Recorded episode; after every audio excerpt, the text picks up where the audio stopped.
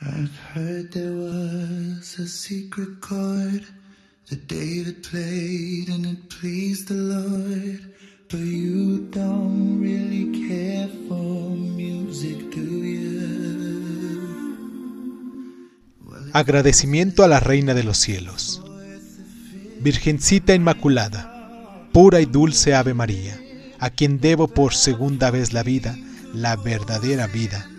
Madre majestuosa, de sin igual hermosura y piedad, veo con los ojos que milagrosamente me has cambiado y te veré por siempre, inmaculada y dulce con el corazón lleno de ternura, agradecido, deshecho en lágrimas de gozo y reconocimiento.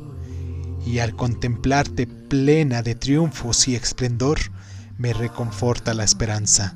Mi amor extiende su llamarada intensa en lor hacia ti, y acreedor como soy de deuda inmerecida, no podré jamás pagaros y ni siquiera expresar con mis palabras la inconmensurable gracia con la que mi alma has bañado. Tan grande es que ni el llanto todo de la tierra, ni los luceros a tus pies, ni la vida o mil que yo tuviera, retribuiría tan grandes beneficios. Jamás.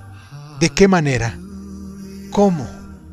Si tú, ante mi súplica, sin derecho a dirigirte tan siquiera la palabra, me concediste penetrar en tu santuario y me otorgaste la dicha que jamás soñé.